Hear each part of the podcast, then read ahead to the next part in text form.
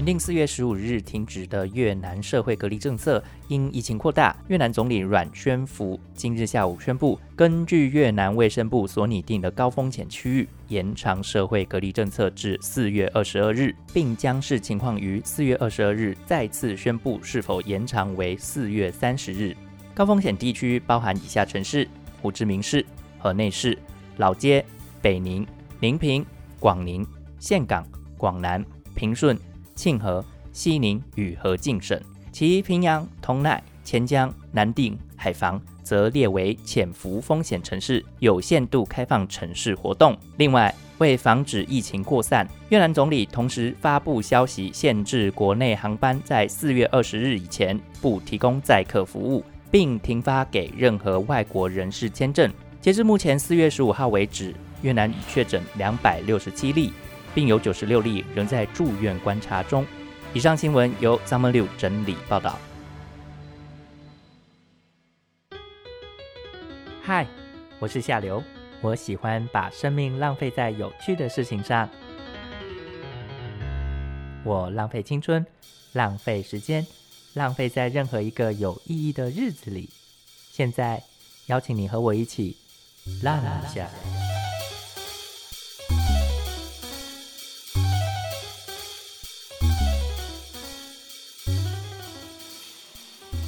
Hello，各位听众朋友，大家好，欢迎收听《浪一下》，我是夏流。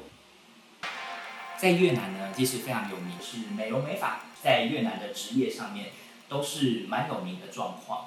那很特别的是呢，今天邀请到一位在越南的台湾设计师，他在越南胡志明市呢，在美容美发这个市场非常竞争激烈的地方，他创业了。嗯，这个部分其实还蛮特别的，因为非常多的人可能没有想到美容美发。在这个竞争激烈的状况下，他还想进入，我们可以来听听看他今天怎么说。让我们欢迎 Andy。大家好，我是来自台湾桃园的设计师，我叫 Andy。哎，Andy，你来越南多久了？呃，到目前为止，差不多快将近三个月左右。快三个月左右了。那你在来越南呃创业之前，有在其他的地方工作过吗？其他是没有，就是在国外的话，我是在越南。吴世明这边是第一次接触在国外，那原本一直都待在台湾那边。那之前在进修的时候有去过国外，像日本啊、香港啊，还有一些美国啊，哎，去进修的部分。就是进修，短期进修这样子。短期的。那就目前为止啊，你觉得如果用一句话让你形容越南给你的感觉的话，你会怎么形容它？感觉的话，我觉得我刚来这边的时候，其实跟我想象中的。越南是跟我想象中不太一样，我觉得这边的天气是真的蛮炎热，然后人多，车多。你以前也是在你在台湾的时候是一样是桃园人，是不是？我是台北的，我以前住板桥那边。以前住那因为退伍后之后来到桃园那边工作，所以然后就进入了目前在桃园开了一个造型的一个美发沙龙。因为其实胡志明市这边的天气啊。它其实跟台湾南部的天气比较像，对，只是因为他们这边一年四季听说都是夏季，啊，对，它炎热一点，对他们只有热季跟很热季。那不过还好啦，就是我觉得他们的晚上的气候是还蛮舒服。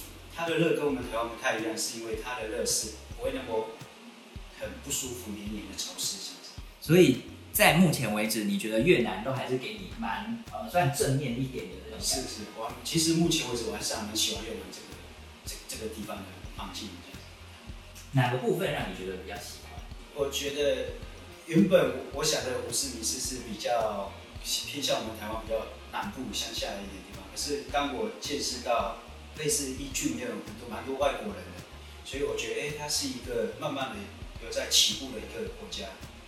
所以让我感觉蛮有喜，很多的渴望这样子，也希望在都市里能够闯出一个自己的品牌。那在来越南之前呢，你有对越南这个市场先做调查吗？有有有有有有，在我们原本，因为我们台湾的一个造型是一个团队，啊，那是也是一个集团，所以我们在来之前这边我们有去过做过市场的调查，就是你们基本上在。不是，你基本上是还没有我们台湾人在这边创业，开始就是美发店这样子。所以我觉得我们是第一家在越南开了台湾的水美发沙龙。对，因为我自己的经验在以前，就是在知道你们之前，我剪头发大部分都还是会去越南当地的美发厅，可是中间会遇到蛮多的挫折跟过程，等一下我们可以再详细讨论。你们当时除了在胡志明以外啊，还有去河内或其他城市去参考吗？哎，有。那我们造型部分总共有分几个部分，就是专门做头皮理疗、头皮护理的这个东西。那因为我们在我们台湾基本上每个店家都会有这个服务项目。那我们来调查之后发现，哎，这边的人对头皮的概念、养护这个概念没有很多的资讯，所以我们就是第一个项目就是过来的，住进越南这边的，就是以头皮理疗这个部分为主。那我们在河内那边也有，就是跟那边的学校去做一个美容美发学校去做一个合作。那那边也是有专门在做头皮养护这个部分。那那边是没有在做现场的技术，只有做头皮养护这部分，在很内的部分。就是只做头皮 SPA 那样子。对，头皮 SPA。那在台湾工作的时候啊，你有没有服务过越南的客？这个倒是有，但是不多。那因为在台湾的部分，因为我们住桃园那个车站那边附近，蛮多越南的一些来这边打工的一些人，所以他们也会去我们店里面消费。对，但基本上他们会会讲一点点中文，所以我们在沟通上面还是可以沟通的。对，其实我自己也是桃园人，所以我能够了解桃园后火车站或者是蛮多越南人。对，中立后火车站都还蛮多东南亚的人，所以其实你们当时你在台湾的时候就已经有跟越南客人服务过的经验。有有有有有。当时的状况啊，你是基本上都还是以中文沟通是的，是。那你目前在越南服务过的经验下来，你觉得在台湾的越南人跟服务在越南的越南人差别在哪里？我觉得差别差在就是一个语言上面沟通的问题。那我基本上我们会去靠一个翻译。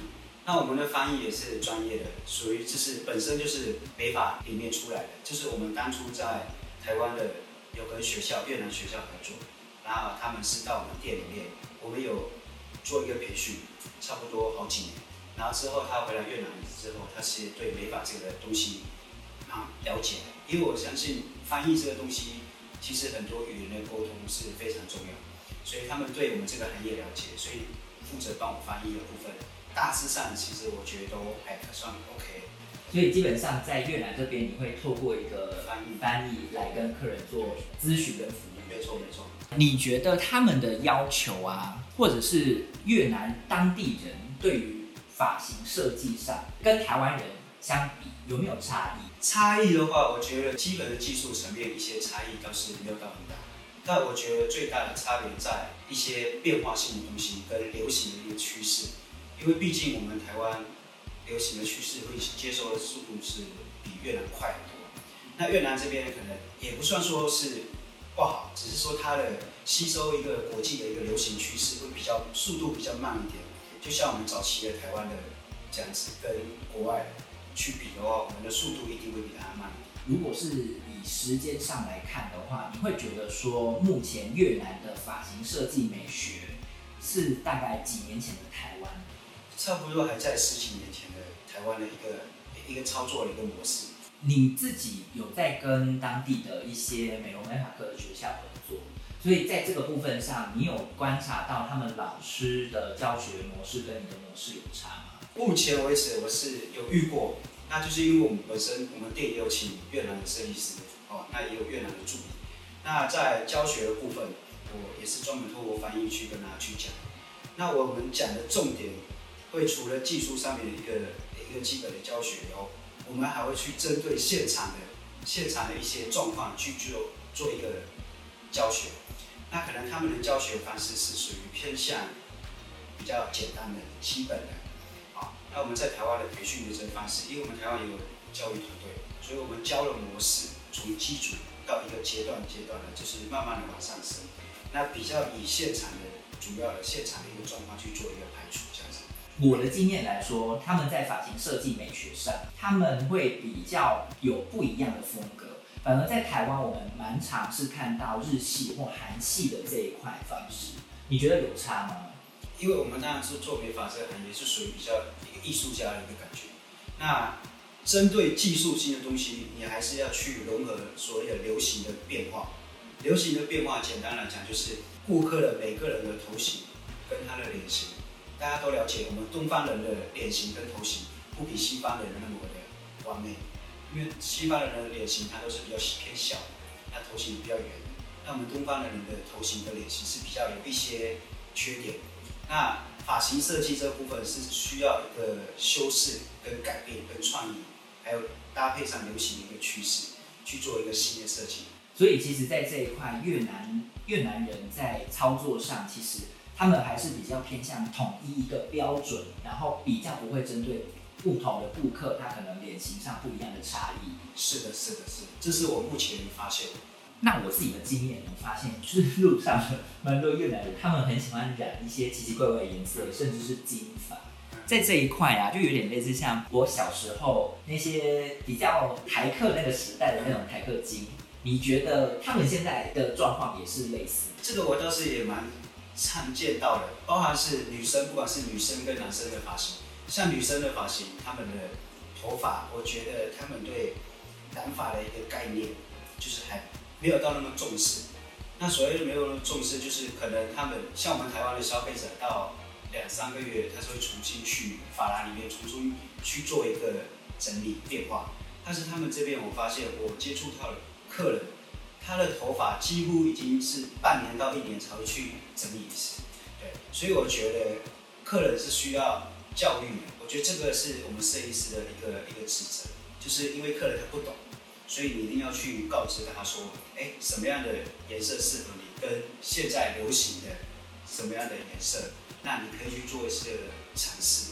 那这个部分当然设计师的一个技术跟流行的方面也要是很非常的强的，不能说。讲出来跟做出来是不一样，对，所以那因为美感这东西没有分国际的，哦，每个人看的观点其实大同小异，好看的东西他一定是觉得可以接受。的，那相对的，你吸引到他觉得，哎，你跟我们越南这边的设计师做的不太一样，这也是我常常去教育越南的设计师，告诉他如何去跟顾客之间去做一个沟通，让他做一个变化，这样子会让他出去就是觉得，哎。我们台湾的设计师，我们台湾的店就是跟越南会有一些差异性。其实你刚刚讲到蛮特别，就会是你们在越南职业上怎么去跟越南目前的市场上的店去做差异化的经营。其实这还蛮特别的，因为老实说，在越南这边其实也有其他的，像韩国的理发厅、日本的理发厅，然后甚至越南本地的理发厅，他们各有自己的特色跟定价位置。对。所以在这个上面呢，你觉得你们自己刚刚提到的那个优势以外，还有什么样的状况是可以吸引其他顾客，或者是做出一个差异性经营？这个部分我们在，因为我们台湾会有个一个专门的教育的团队啊，因为其实我们的店在台湾算是桃园市算还蛮大件的，啊，也算是蛮多家店。那我们的那边的教育团队，我们是会去一个沟通，去研讨一个服务的一个品质。那包含我们有分管理的跟技术教育的，那基本上我们来这边，我们会把台湾的一些特殊的服务呢，就是比较多的一个服务项目，类似比如洗头的方式，我们洗头方式会就是会有一个按摩头皮的，好，那按摩头皮完以后，我们还会有提供一个按摩仪的按摩，这是一个属于头皮舒压跟身体上面的一个做一个放松的一个动作，那还有眼罩。眼罩的部分，我们是属于一个机器的方式，它是可以按摩眼睛，很舒服。对，我们会多加这些洗头的一个服务项目。那再就是我们会有专门的，就是做一个头皮养的这个部分，因为头皮养护其实是真的蛮重要的。在越南这个部分，我觉得他们的观念跟一些了那个了解的资讯还没有到这么的强烈。对，这个部分是我们觉得可以有信心可以进入到越南这个市场。其实头皮医疗这一块，我自己其实也是当初在越南，我记得是去年底的时候，我也很想找头皮护理这一块，因为其实这边的天气比较炎热，然后如果常常坐摩托车或机车的话，其实头皮是会有流汗的状况，就跟我们台湾在夏天的状况是一样。没错。所以如果能做头皮护理的话，对我自己的头发或者是发质都是比较好。那你可不可以告诉我？因为我在这边之前的经验是做他们精油护理，就是精油头皮护理。那你们做的部分是？我这样解释好了，精油护理跟我们头皮护理的这个东西实验室它是有区隔。那我们头皮护理的部分，它是针对每个人的头皮，我们有引进的国外的一个仪器。那这个机器是针对任何人，不管今天是你在怎样的一个国家，或者是冷热的一个国家。我们会去做一个电脑里面一个分析，然后头皮的检测的这个部分，去针对你的头皮的状况去做一个护理。那因为不管你的头皮是属于油性的、干性的，或者是头发比较细的，或者是容易掉发的，那这个部分我们都会经过一个仪器去做一个测试。那测试之后，我们会有专门的一个理疗师，专门针对这个部分很专业的去做一个检测，告诉我们的顾客你的头皮。是属于哪哪一种状况的？那我们会有数据的分析，电脑里面我们会有一个数据的分析出来以后，就是解释给客人听，说你的头皮状况是属于油性的或者是干性的、敏感，而且我们都是中、粤文都有。好，这个部分去做一个调配的理疗，这些部分其实都是针对每个客人的头皮去做一个检测。那跟一般的精油洗它是不太一样的，精油洗只是纯粹的一个舒压。那我们的头皮检测护理，它是针对你的头皮理疗跟舒压都有一个效果。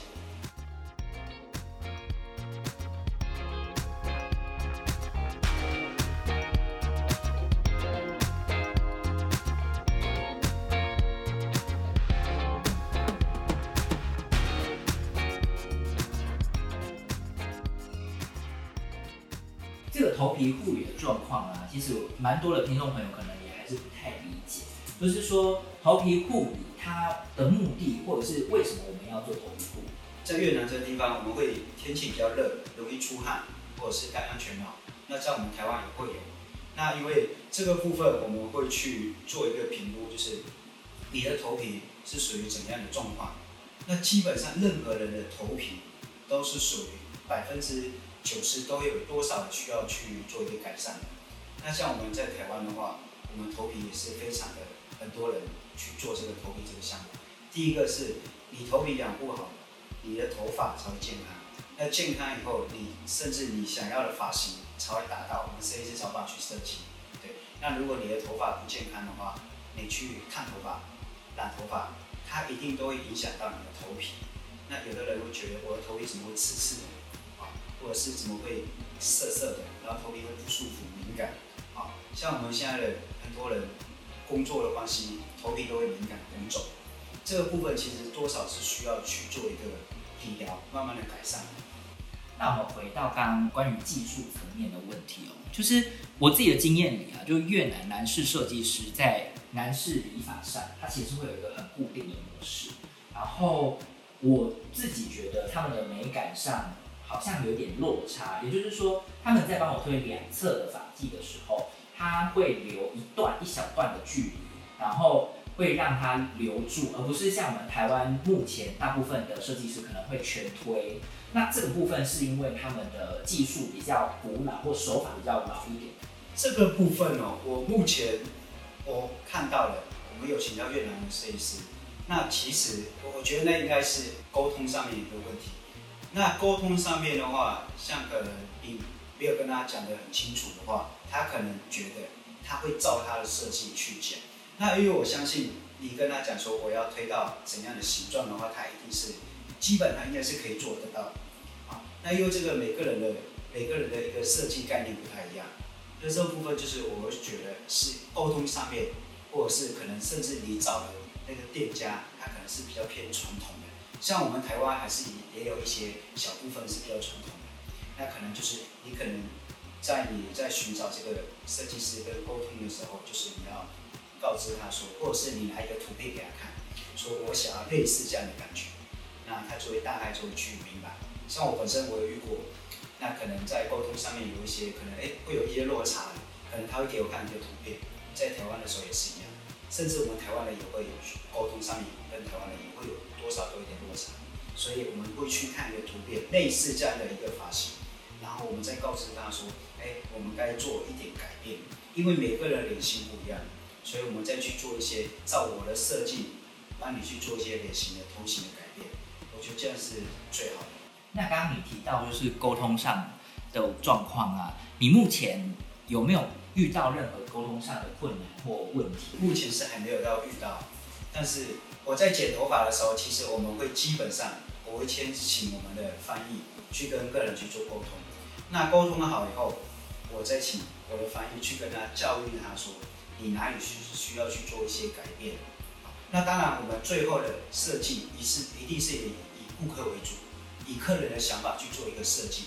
那再加上我们自己的一个美感跟一个流行的东西去添加给他，就是达成一个故事这样。就是还是会给予专业上的意见。是的，是的。那你有没有一些比较特殊的例子？就是或者是说，你到目目前为止有没有遇过比较难处理的状况？可不可以分享给我们大家？比较难处理处理的状况，就是因为可能是发型的问题吧。可能越南这边的发质跟我们台湾的是不太一样。例如他们在烫头发本身是染头发的情况下，可能他的那个发质的状况会比较干一点。那基本上我们都会去一样是跟他教育，就是告诉他你这个头发需要去做一个护发，或者是修剪，或者是染发，去做一些改变。这个部分其实我自己的经验是因为越南的水质其实跟我们台湾不太一样，是对，所以在洗发上面，就就算剪完护发完回家之后，其实回家之后的那个保养，它的方式还是跟台湾不太一样。这部分你们也会教育客人？会的，会的。我们会，因为我们台湾的其实用的很多的品牌都是属于一些比较偏日本的、欧美的都有，因为我们进的东西其实都是比较属于偏国际的，从国外进来。那这些东西它的效果是非常好，那我们也会教育客人，像我们台湾的有一些护发产品，我们在越南这边也卖的还不错，就是基本上会教育他，你这个护发在我们店用完后，你可以买一罐回去，居家的再做一个护理，一个效果会更好。对，基本上我觉得客人真的是需要一个沟通跟教育，他会慢慢的进入你的这个故事，他才会听得懂你说，哎，原来这个。东西我们是需要重视，这个我觉得是蛮重要的。那对于目前越南这个市场，毕竟它还蛮多是低价竞争的，你们是以品质作为取胜的状况下，你是怎么去看待这个市场它进入的容易程度，或者是它如何去操作这个部分？其实我们当初想要进入越南，其实我们第一个就是。我们也大概有了解过，这里有很多的日本店、韩国店。那我去了解过他们的价钱，这个部分其实也是不低的。好，那相对跟我们相比，这个价钱其实落差不大。那我们呢会去想要进入越南这个市场，就是第一个是这边的越南这边胡世明这边是蛮多的台商，台商很多都在这边。那我们会进来的原因是因为我们也想要说，在一个另外一个。国家，我们可以服务到我们自己的一个台湾人。那像目前为止，我也请过很多的我们这个越南这边的台商啊，那他们看到我们，感觉到非常的亲切，就是哎，终于找到可以沟通的一个自己的那种国家的设计师啊。那他们也都会几乎每个月都会来见一次。那这个部分就是也是我们也是蛮开心的，因为在一个其他的国家可以服务到我们自己台湾的一个。客人，这是非常开心的。那其他的重点就是，我们还是会想要进入越南这个市场，啊，这是我们的目的。因为现在疫情的关系，所以很多的不管是什么行业都会没有像之前那么量没有那么大。我相信在疫情之后过以后，这个状况一定会去做一个改善。目前这个部分啊，你们的行销上的策略主要还是会以越南人为主。是的，是的。那有没有呃做过什么样比较特殊的行销策略，或者是有没有思考过其他的方式来让越南人更知道我们台湾人的这个品牌这样子？有，那我们总公司那边也有去做一个电商一个网络服务的一个动作，就是跟我们这边越南的，那可能他也是属于在他们的公司也是在台湾的，那可能在越南这边他也有开一个网络行销的一个公司。我们会去做跟他去做一个搭配，因为每个国家的行销的方式不一样，所以我们会去请越南这边一个行销公司去搭配我们的一个品牌去做一个推销。例如，我们有跟他配合，就是帮我们的粉丝团，就是让我们去做一个曝光的动作。对，那因为很多东西，不管是技术流行的好不好，一定要经过一个现在是网络时时代，基本上已经要透过一个网络去做一个推广，这是我们目前一直在做的一个项目。那目前为止，到越南的生活状况来说，你有没有遇过一些比较你觉得特别的事情，或者是你觉得不可思议的事情？这个有，这是真的，真这个部分倒是真的有。我记得我刚来一个礼拜的时候，我要出去对面一个店家去买东西，在马路上我要过过这个马路的时候，我发现哎奇怪，怎么会没有什么红绿灯呢？奇怪，没有什么人行道，比较少。那我要过去这个马路，那我一开始不晓得，所以我会站在那边等，因为基本上我们台湾都很遵守交通规则，会等一个红绿灯，或者是要过一个斑马线这样子。当我们去停在那边的时候，哇，不奇怪，怎么摩托车那么多？哎，怎么一直都停不下来？结果后来我们越南这边的同事告诉我说，直接过去就好了，因为他们的车速是非常慢的，所以如果你站在那边一个小时，你要等没有车的话是不可能的，你可能要等到天亮，可能要等好几个小时你才能过得去。所以这是对我印象蛮深刻的。我觉得就是你要慢慢的入境随俗，就是根据越南人的习惯。那因为我看他们也是一样，哎，奇怪，摩托车这么多，他为什么自己可以直接这样走过去？好，那后来我去了解以后，原来是你可以慢慢的走过去，他的摩托车会慢慢减速下来。好，那基本上在我们台湾是不太会有可能这样子状况。最后还蛮想要知道的，你们目前在越南这边的规划是就只有在胡志明市服务而已吗？还是未来可能会到其他城市做服务？目前的话，我们是以胡志明跟河内这两边。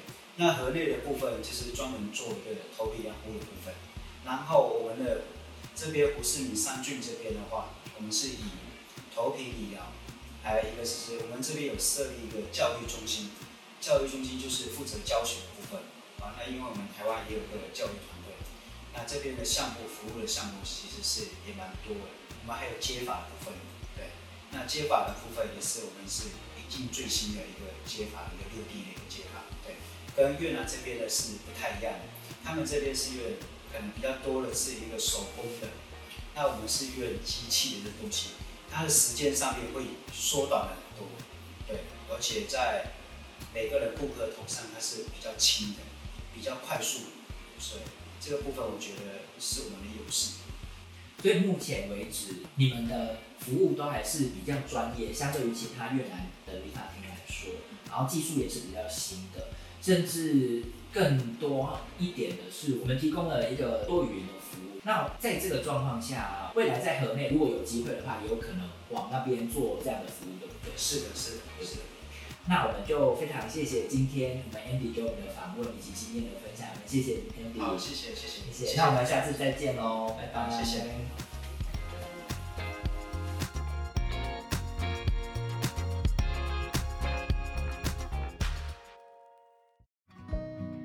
非常感谢您今天收听《浪一下》。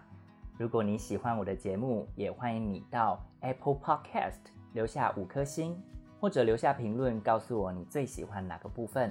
你也可以透过 Fear Story Instagram 跟我联系，让我知道你想知道哪些越南资讯。如果可以的话，也欢迎您透过 Fear Story 的听众赞助，让我做更多更好的节目。非常感谢你的收听，我们下次再见。